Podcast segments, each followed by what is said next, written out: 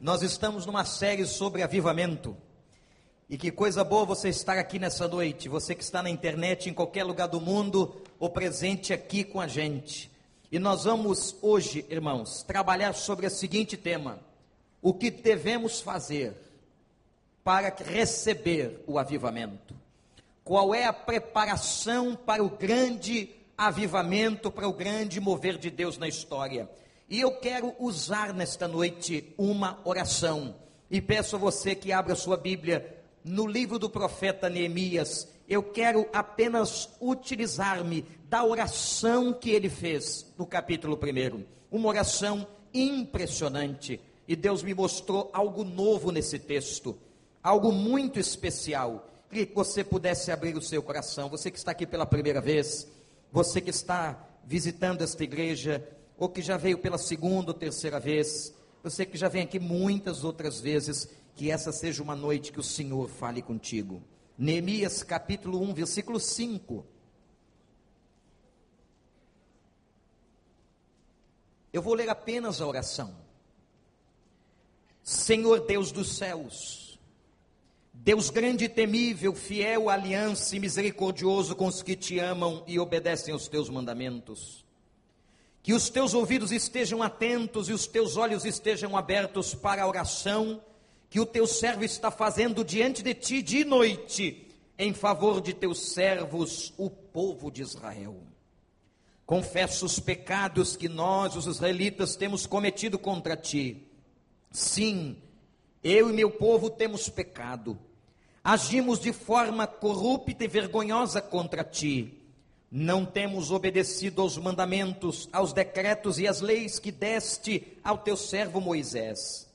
Lembra-te agora do que disseste a Moisés, teu servo: se vocês forem infiéis, eu os espalharei entre as nações.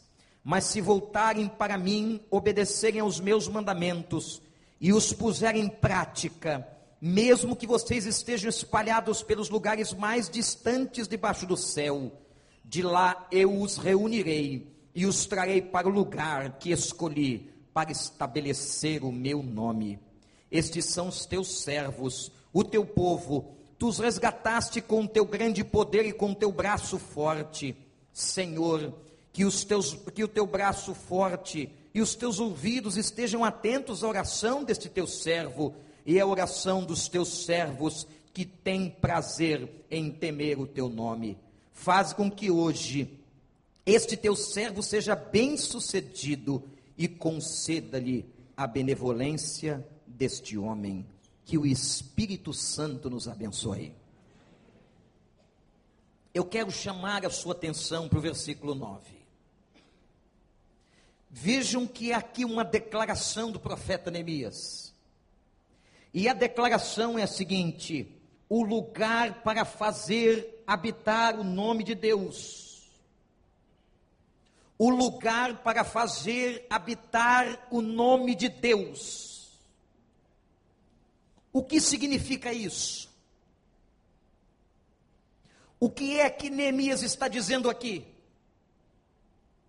Meus irmãos, precisamos entender o Velho Testamento, precisamos compreender a palavra do Senhor.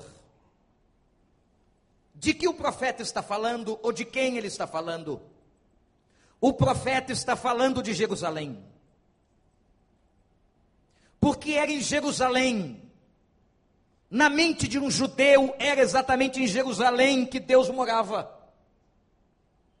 Era em Jerusalém que Deus habitava. E o que estava acontecendo agora?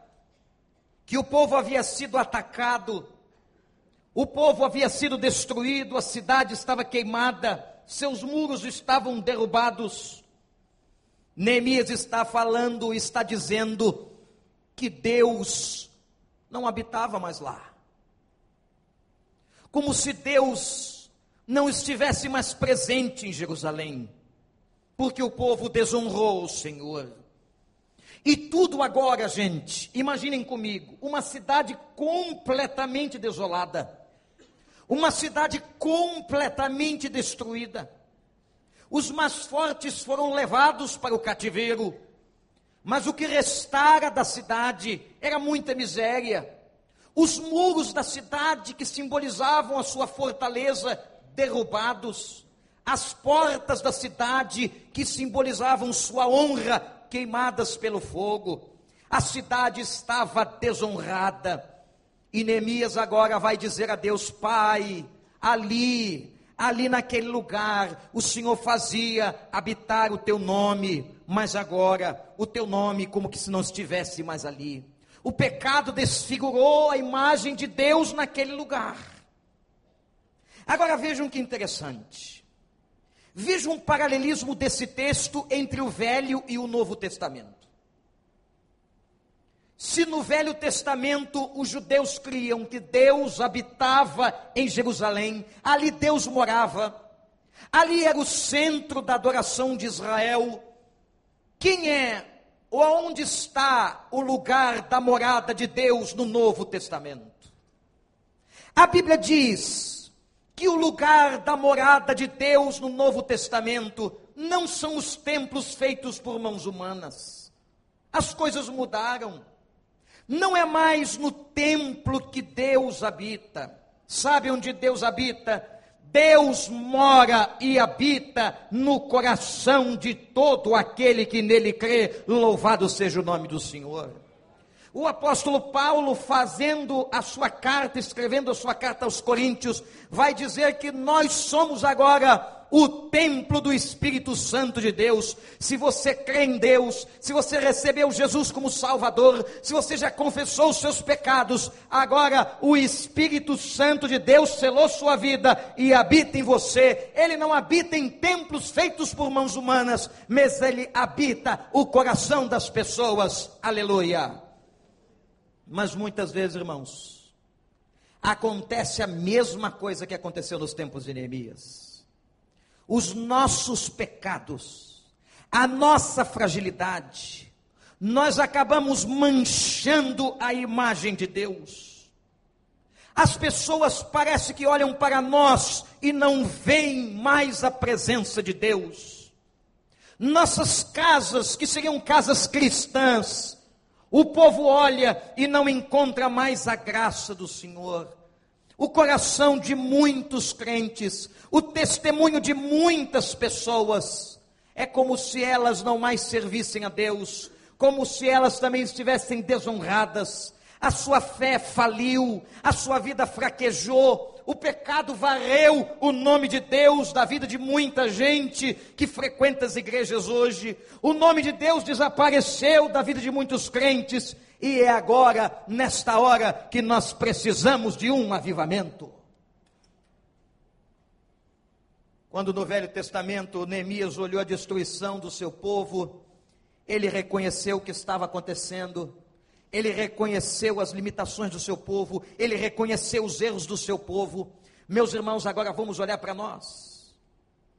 Nós que somos o templo do Senhor, você que diz que já recebeu a Cristo, meus irmãos, quantas vezes nós temos dado um péssimo testemunho? Quantas vezes nós perdemos a comunhão? Estamos longe de Deus, como se os muros da nossa vida estivessem destruídos e passam através de nós e contra nós tanta força do inimigo.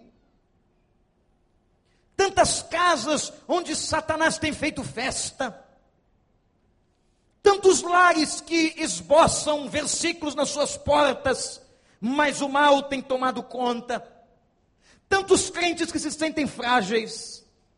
Tantas pessoas onde os outros olham e dizem o seguinte: aqui não habita mais o nome de Deus. Era isso que Neemias estava sentindo quando ele viu Jerusalém destruída. Quando ele soube da notícia da terra destruída pelo seu irmão Anani, ele expressou do seu coração a Deus: Ó oh, Pai, foi ali que o Senhor fez habitar o teu nome, restaura, Senhor. E quando nós olhamos para as nossas vidas, tantas vezes, nós nos sentimos assim. Quem sabe você entrou aqui se sentindo assim, fraco, desanimado, triste. Satanás tem invadido as tuas cercanias, o teu muro está baixo, quem sabe derrubado, há uma fraqueza espiritual na tua vida, como se você não conseguisse lutar, como se você não conseguisse buscar a Deus, como você, como se você estivesse esmorecido. Tantas vezes você quer orar e não consegue. Você quer se ajoelhar e não tem forças. Você quer gritar aos céus e parece que a voz não sai. Parece que a angústia é tão grande como se fosse a angústia de Ana no Velho Testamento. Aquela mulher que não tinha forças mais para gritar, para pedir para que Deus a ouvisse, ela então começa a balbuciar com a alma, e apenas os seus lábios se mexiam, porque ela não tinha mais forças nela mesma, ela não conseguia mais gritar. Tem tanta gente que talvez esteja aqui nessa noite que se sente assim, se sente fraco, e diz assim, pastor, é como se a minha vida alguém olhasse para ela e questionasse: será que ali habita o nome de Deus?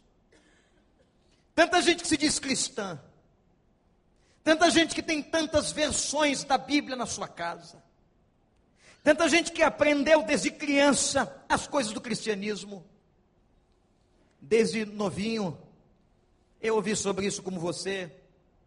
Eu me lembro quando ainda existia cinema no bairro, vocês lembram disso? Hoje não há mais. Mas lá onde eu morava, aqui perto, tinha um cinema chamado. Aliás, tinham dois. Um era o Ipiranga e outro era o Baronesa. Tem gente aqui rindo porque é da região. E quantas vezes eu fui naquele Ipiranga ver a paixão de Cristo? Era um filme tão ruim, irmãos, que Jesus não merecia aquilo. Mas o cinema lotava, as pessoas entravam ali e choravam. Todo ano era a mesma coisa e talvez as mesmas pessoas chorando. A gente conhecia aquela história toda, Jesus sendo maltratado, crucificado. Na verdade, chega agora perto do Natal, estamos chegando perto do Natal, vai ser a mesma coisa. Você vai chamar todo mundo em volta da tua mesa, na tua casa, vai convidar pessoas e vai dizer que está celebrando a festa do Rei dos Reis. Mas na verdade, este significado do Natal, este significado da vida de Jesus foi morrendo em nós como se a glória de Deus fosse desaparecendo, como se o nome de Deus não fosse mais visto nas nossas vidas. De que adiantou aquela história de criança? De que adiantou o catecismo que você participou? De que adiantou as escolas bíblicas que você tantas vezes foi estudar a palavra? E hoje você olha para você mesmo e tem tanta gente olhando para si e diz assim: Pai, eu estou tão fraco, a minha vida também está tão desonrada, eu não tenho nem coragem de dizer que sou cristão. No outro dia, alguém contou, pastor, tive uma surpresa tão difícil. Eu trabalho com um rapaz há mais de 20 anos. E conversando com ele, eu revelei que era crente. Depois de 20 anos eu nunca tinha dito. E ele disse: Você é crente? Mas eu, olha, jamais imaginar isso. E aí o outro disse para ele assim: Mas você não sabe, rapaz, eu também sou. 20 anos vivendo como agentes secretos de Jesus. Tem gente assim. Mas vocês sabem por quê? Vergonha. O nome de Deus não é mais visto. Elas não conseguem expressar a fé. Elas não conseguem dizer mais nada porque a vida está tão achatada, tão amassada. Se sentem tão envergonhados, tão pequenos. E é por isso que nós estamos clamando por um avivamento. Sabe por quê, irmãos e irmãs? O número destes hoje no Brasil chega a milhões e milhões. De pessoas que frequentam as igrejas, sim. De pessoas que têm várias versões da Bíblia, já leram tantos livros aprenderam sobre o Cristo e sobre o cristianismo, mas estão longe de Deus. Estão longe de uma comunhão com Deus, não têm forças para orar, não têm forças para buscar a revelação na palavra, não têm forças para adorar a Deus, não têm forças para servir a Deus, não têm forças para olhar para Deus. Senhor, ali não habita mais o teu nome. É como se o pecado houvesse manchado e aí vem a grande pergunta: o que eu tenho que fazer? O que Neemias teve que fazer para que Deus trouxesse um avivamento naquela época? O que Deus tem que fazer, meus irmãos e irmãs? O que o Senhor e como o Senhor tem que agir? E eu vejo nesse texto três atos de Neemias. E eu gostaria que você os anotasse. O primeiro ato que Neemias teve está no versículo 5, quando ele se submete ao senhorio de Deus. A oração de Neemias é fantástica e o versículo 5, se você observar na sua Bíblia, ele não pede nada, ele apenas glorifica a Deus. E essas palavras que estão no versículo 5 não são em vão. Não são palavras que saíram de repente, não. O que Neemias está fazendo aqui é se submeter ao senhorio do Deus Altíssimo. E ele começa dizendo: Senhor Deus dos céus. Por que Deus dos céus? Ele está fazendo uma declaração de que Deus é dono. Deus dos céus, Deus da terra, Deus de todas as coisas, meus irmãos, tudo que os nossos olhos alcançam nesta natureza são obras das mãos do Senhor. Tudo que nós vimos, tudo que nós contemplamos na criação é obra do nosso Deus. A Ele toda honra, toda glória e todo louvor pelos séculos dos séculos.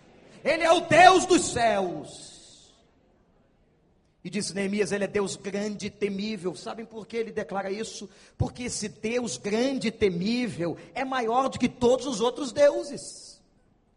Que deuses? Os deuses da Babilônia, os deuses dos amorreus, os deuses dos outros povos, aqueles deuses falsos, aqueles deuses mentirosos. O que Neemias está dizendo é o seguinte: Senhor, tu és o Deus grande e temível, não há Deus maior do que o Senhor. Você crê nisso? Então repete comigo: não há Deus maior do que o Senhor. Declare isso: não. De novo, igreja: não do fundo da nossa alma, não. Não há Deus maior do que o Senhor. Neemias no versículo 5 diz assim: Deus fiel que guarda os pactos. Gente, eu não sei se você entendeu o que ele está dizendo aqui. Mas sabe o que Deus está falando? O nosso Deus é fiel. Como o Kleber acabou de cantar numa de suas canções, o nosso Deus é fiel. Ele não é homem para mentir. Se ele prometeu a tua vida, se ele está ao teu lado, ele vai cumprir no tempo oportuno as promessas dele, porque as promessas deles, deles são para mim e para você. Você acredita nisso? O Senhor é fiel, e agora Neemias está dizendo: Deus fiel que guarda todos os pactos, todas as promessas da Escritura foram feitas para você, e Ele é fiel para cumprir.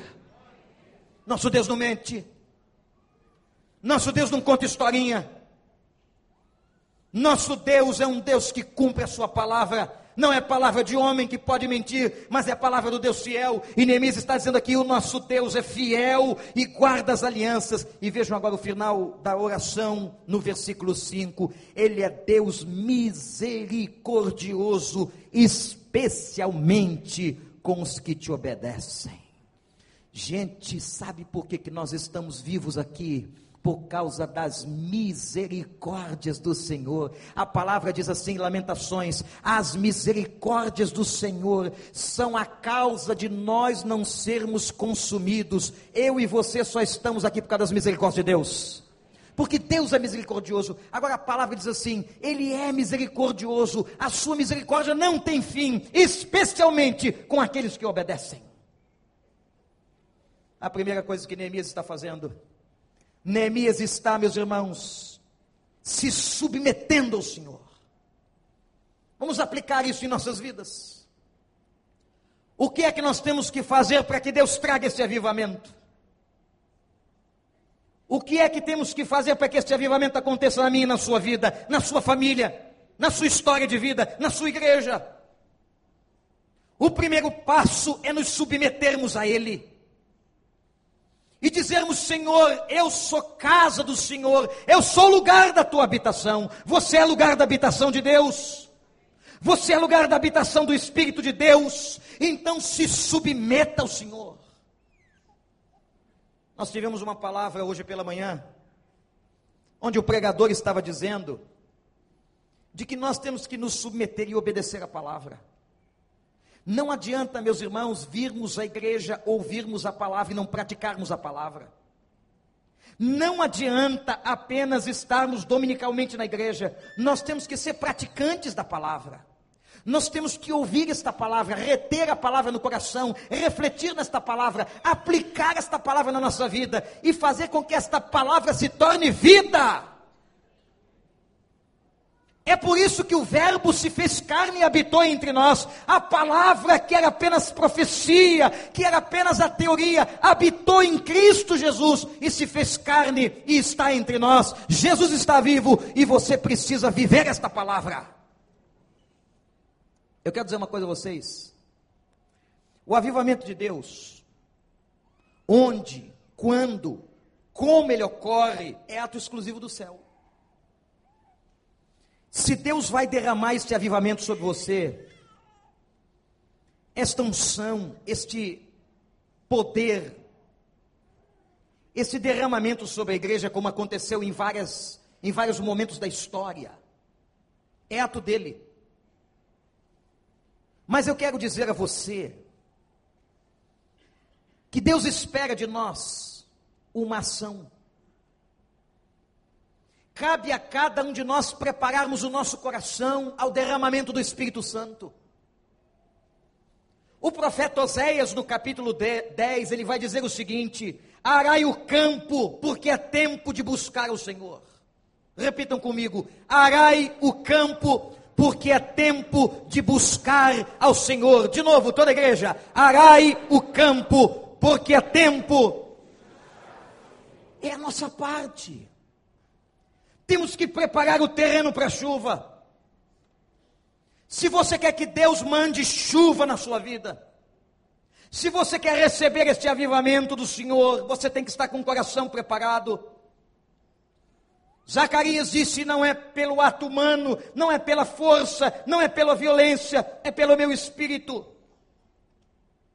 Cabe a nós, então, fazermos a primeira coisa como fez Neemias. Eu me submeto ao Senhor. Eu reconheço a grandeza do Senhor. Faz isso essa noite. Declara não só com os lábios. Não diz só com a boca ou da boca para fora que Deus é teu Senhor, que Ele é grande e temível, não. Mas que você se submeta ao seu senhorio, que você coloque a tua vida debaixo dEle, das mãos dEle, que você obedeça a Ele e sirva-o de todo o coração, com toda a sua alma.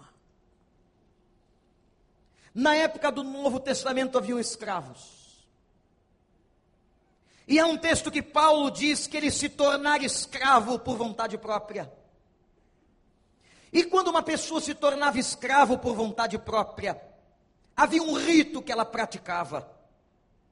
Para que quando chegasse uma pessoa naquela casa, soubesse que o escravo que estava ali não estava escravizado, não estava obrigado pelo seu dono, mas estava ali porque era um escravo por vontade própria.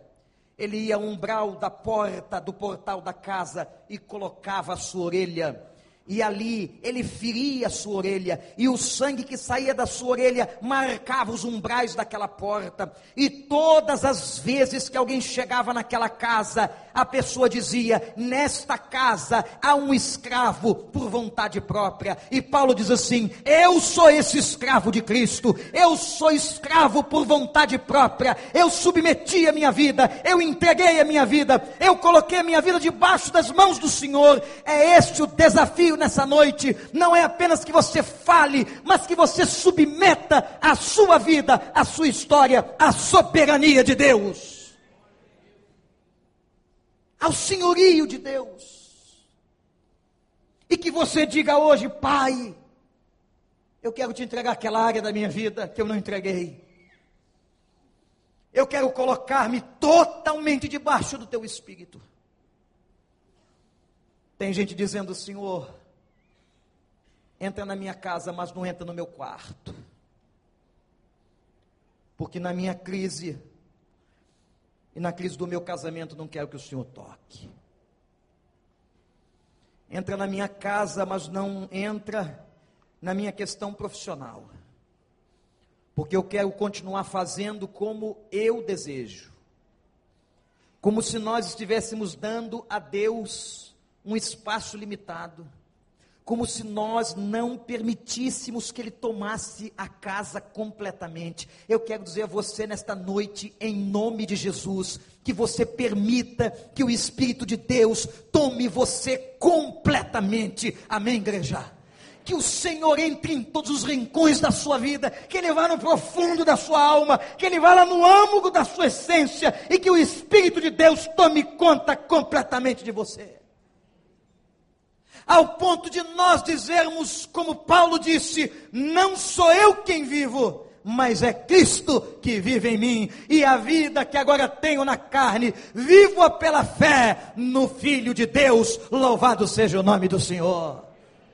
É este senhorio que Deus espera de nós. Era isso que Neemias estava tentando restaurar, quando disse: Deus grande, Deus temível, Deus magnífico, Ele está se submetendo ao senhorio segundo ato de Neemias.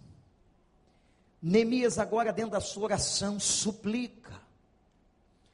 Versículo 6 diz que ele intercede a Deus pela restauração de Israel, pela restauração do seu povo. O texto declara que depois que muito chorou, ele passou a jejuar e a orar. Interessante que Neemias não ficou apenas sentado chorando. Ah, meus irmãos e irmãs, tem pessoas que diante das crises da sua vida se sentam e choram. E apenas choram. Como disse o salmista, são pessoas que Deus ama tanto, que Deus capacitou tanto, e como se elas pendurassem suas harpas no salgueiro.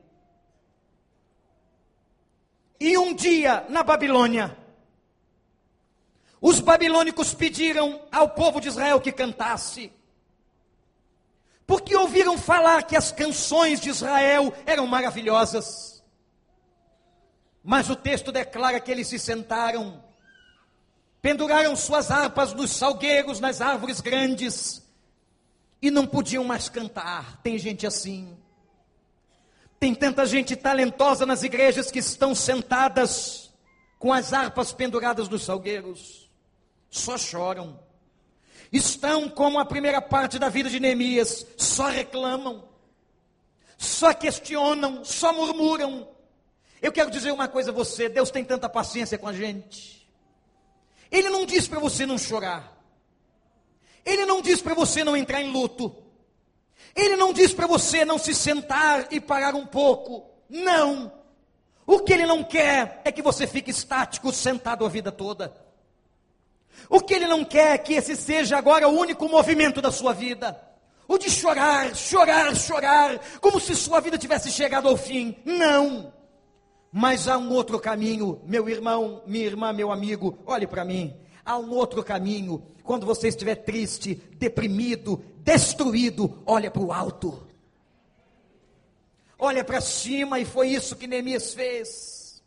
Talvez a única força que lhe restava depois de toda a tragédia, de toda a notícia que recebeu, ele olhou para cima e diz a palavra que agora ele começa a jejuar e a orar, a jejuar e a orar e a clamar e a clamar. E o que ele está clamando? Ele está clamando pelo avivamento do seu povo porque avivamento é trazer da morte para a vida, avivamento é trazer restauração, avivamento é trazer ressurreição. Israel estava morto, Israel estava distante, Israel estava destruído, e agora Neemias começa a clamar: Pai, traz este avivamento, e ele suplica por aquele povo. Eu quero convidar você a que se levante a que você não fique aí a vida toda, irmão, minha irmã. Você não pode ficar sentado com as harpas no salgueiro. Você tem que orar. Mesmo que você não acredite mais, eu amo aquela passagem. Quando o pai daquela menina recebe a notícia da sua morte, e Jesus diz assim: Não temas, crê somente. Repete essa frase comigo. Não temas, crê somente. De novo, igreja, não temas. E aquele homem, talvez como muitos de nós, com tanta sinceridade, disse ao Senhor: Senhor, eu creio, mas ajuda a minha incredulidade. Sabe quem é assim? Eu e você. Nós somos assim. E às vezes nós ficamos sentados, ficamos nas nossas cavernas, nas nossas grutas. Eu vim esta noite para dizer a você, em nome de Jesus de Nazaré, levanta de onde você está, olha para o alto e clama o nome do Senhor. Por onde há clamor ao nome do Senhor, aí existe vitória. Você acredita nisso? Onde estiver o clamor ao nome do Senhor, aí está a vitória. Começa a interceder. A estatura espiritual de uma vida se mede pela oração. Se fracassamos nas nossas orações, perdemos todas as batalhas. A oração é a expressão mais profunda. E Neemias começa a suplicar. Interessante que ele não pede nada pessoal. Ele não pede assim, que eu seja bem sucedido aqui onde estou. Senhor, que eu seja aqui um bom copeiro, porque ele era copeiro do rei. Senhor, cuida da minha saúde. Senhor, olha para minha casa. Não. Neemias não está centralizado nele, mas ele está centralizado na necessidade do seu povo destruído, e ele começa a suplicar e a clamar pelo seu povo. Ele começa a interceder. E na história dos grandes avivamentos da igreja, esses avivamentos eram frutos e foram frutos de oração. Se você não dobrar os joelhos e começar você mesmo a fechar a porta do quarto, Jesus disse: fecha a porta do quarto. Às vezes nós achamos que precisamos de grandes movimentos. Achamos que é por, pelas mãos daquele pastor ou desse pastor. Pensamos que é aquela igreja ou aquela denominação. Não, não. Jesus disse que é quando nós entramos e fechamos a porta do quarto. E ali com a porta do quarto fechada, nós rasgamos o coração, nós contamos tudo, e nós pedimos por aqueles que estão tão perto de nós. Quem sabe a tua família. Quem sabe o primeiro alvo do teu clamor é a tua casa. São os teus filhos. É o teu esposo, a tua esposa. São aqueles que moram perto de você, que trabalham contigo. Portanto, o que o Satanás quer é que você fique sentado chorando, pendurando suas harpas no salgueiro, mas Neemias não, ele começa a clamar. E quando eu leio a história dos maiores avivamentos, depois da reforma protestante do século XVI, eu vejo homens orando. John Knox, na sua oração, clamando pela Escócia. Aquele grande avivalista dizia: Senhor, dai-me a Escócia, senão eu morrerei. Você já pensou fazer esta oração, Pai? Dá a minha casa este avivamento, senão eu morrerei. O que John Knox está dizendo, Senhor, eu dou tudo, eu faço tudo pela salvação, pela restauração da Escócia. O que Deus quer de mim e de você é que nós possamos clamar com essa intensidade, clamar como Jesus, Diz a palavra que ele naquele Getsemane clamava, clamava, clamava de tal maneira que o seu suor, o suor do seu rosto se transformava em gotas de sangue. Por quê? Porque ele estava ali clamando com a intensidade mais profunda da sua alma. Eu vim aqui nessa noite pedir para que você não esmoreça. Para que você não fique sentado chorando, mas para que você se levante e levante um clamor pela tua vida. E levante um clamor pela tua família. E levante um clamor pela tua igreja. E levante um clamor por essa história e por esse país que precisa tanto. Todo avivamento começa com essas ações que Neemias teve. Primeiro, se submeteu ao senhorio do Deus de Israel. Segundo, ele suplicou. E terceiro, o terceiro ato do profeta Neemias, ele teve sensibilidade ao pecado.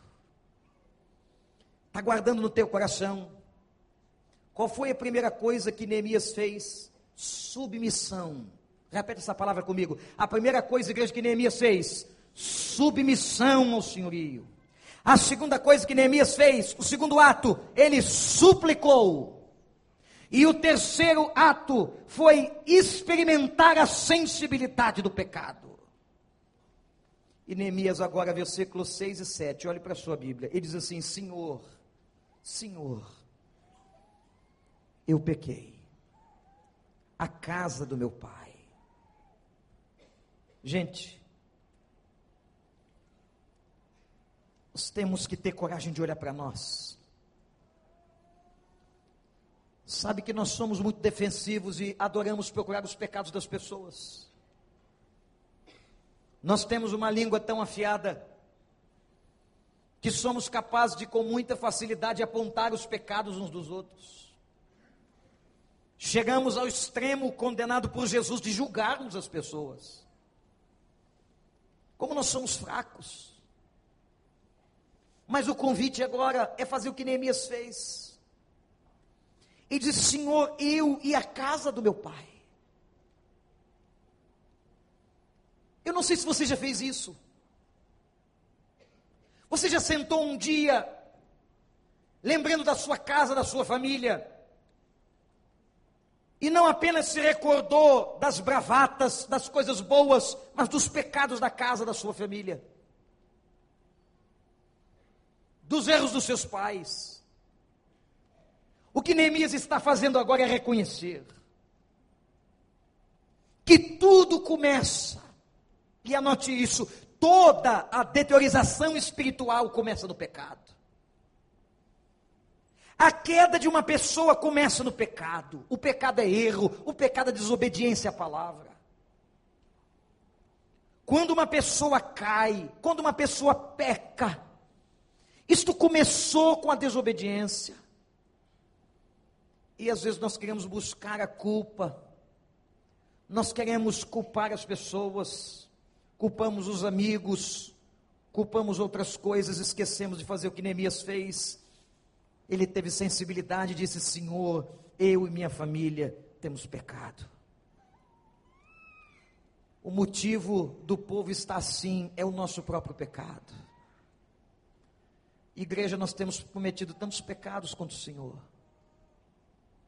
nós temos sido tão infiéis. De nós que ele esperava luz, de nós ele esperava que fôssemos sal. De nós ele esperava que fôssemos uma resposta. De nós ele esperava que fôssemos profetas. De nós ele esperava que fôssemos denúncia. De nós ele esperava que fôssemos santidade. Nós temos pecado. E não é o outro que tem pecado, sou eu e você. E às vezes começa na casa de nosso pai. Os altares que são levantados, as mentiras que são ensinadas aos nossos filhos, começaram na casa de nosso pai. A incoerência que deformou os nossos filhos começaram nas nossas casas. Nós ensinamos nossos filhos a mentir. Nós ensinamos as nossas crianças a blasfemar. Nós ensinamos aqueles que estão perto de nós que as coisas de Deus não são importantes. Nós profanamos também o nome do Senhor. Nós não respeitamos a Sua palavra. Nós desonramos a Sua casa de oração.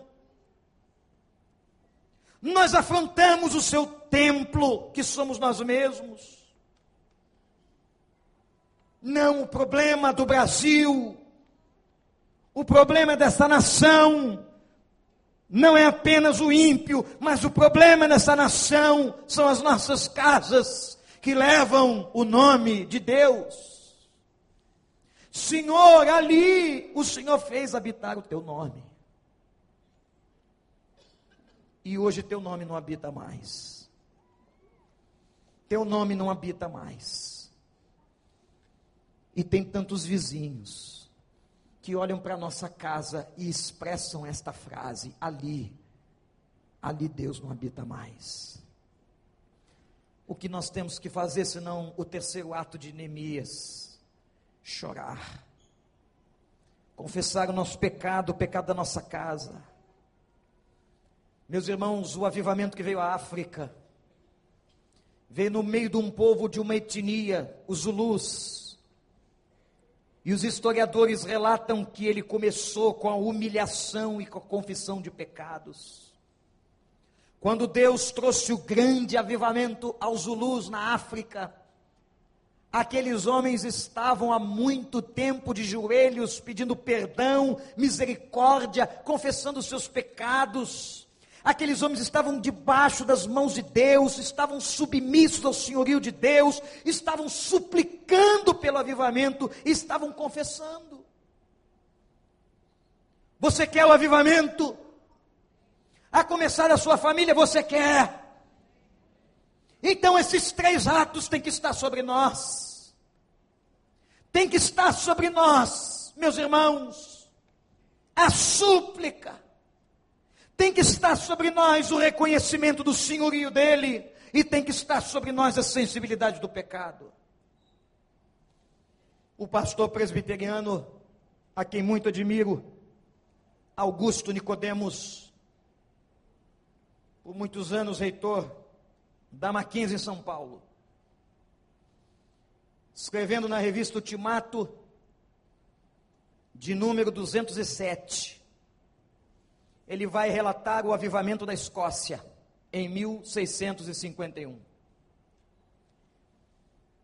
E Augusto Nicodemos vai dizer que os pastores presbiterianos naquela época reuniram-se para um período de humilhação, de oração e quebrantamento e escreveram um documento. Não é fácil pastor fazer isso não.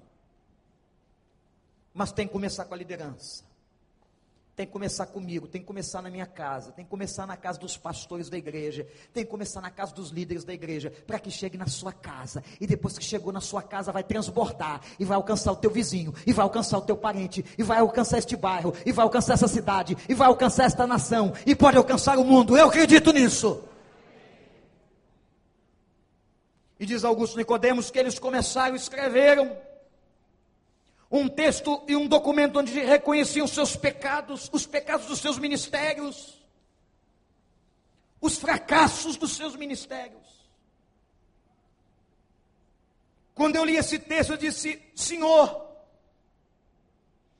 não são só os pastores presbiterianos daquela época do século 17, mas nós, pastores batistas de hoje, assembleianos, presbiterianos, Todos nós que invocamos o nome do Senhor, precisamos desse ato de humilhação na tua presença, de confessarmos os nossos pecados e de dizermos a mesma coisa que Neemias: Pai, eu e minha casa temos pecado. Qual é o teu? Será a idolatria, a prostituição, a cobiça, a inveja, o adultério, a mentira, as inimizades, a bebedice, a blasfêmia, as murmurações, o egoísmo, a maledicência, qual é o teu? Qual é o teu? Qual é o meu? Se nós queremos ver o grande avivamento, se você quer ver Deus atuar na sua vida e na sua família, você precisa fazer os três atos de Neemias. Avivamento é obra de Deus, mas a preparação para esta chuva da graça é obra nossa. Temos que preparar o coração para esta chuva e que seja chuva seródia, que seja chuva intensa em nome de Jesus que seja visitação alargada, que a oração de Jabez esteja entre nós, que o Senhor alargue a nossa tenda, que o Senhor abençoe a nossa casa, que o Senhor nos faça prosperar para a honra e glória do seu nome. Mas para isso, eu tenho que reconhecer o senhorio, eu tenho que orar e suplicar, e eu tenho que ter sensibilidade com o meu pecado. Você quer? Feche seus olhos. Pai, louvado seja o teu nome por essa noite, Senhor. Que o Senhor está nesse lugar. E nós te exaltamos com todas as forças do nosso coração, porque o Senhor é Rei. O Senhor é Deus temível. O Senhor é soberano e nós nos submetemos à tua grandeza. Pai, nessa noite, em que nós estamos estudando sobre avivamento, nós suplicamos, prepara o nosso coração. Ó Deus, nós queremos fazer o que Neemias fez.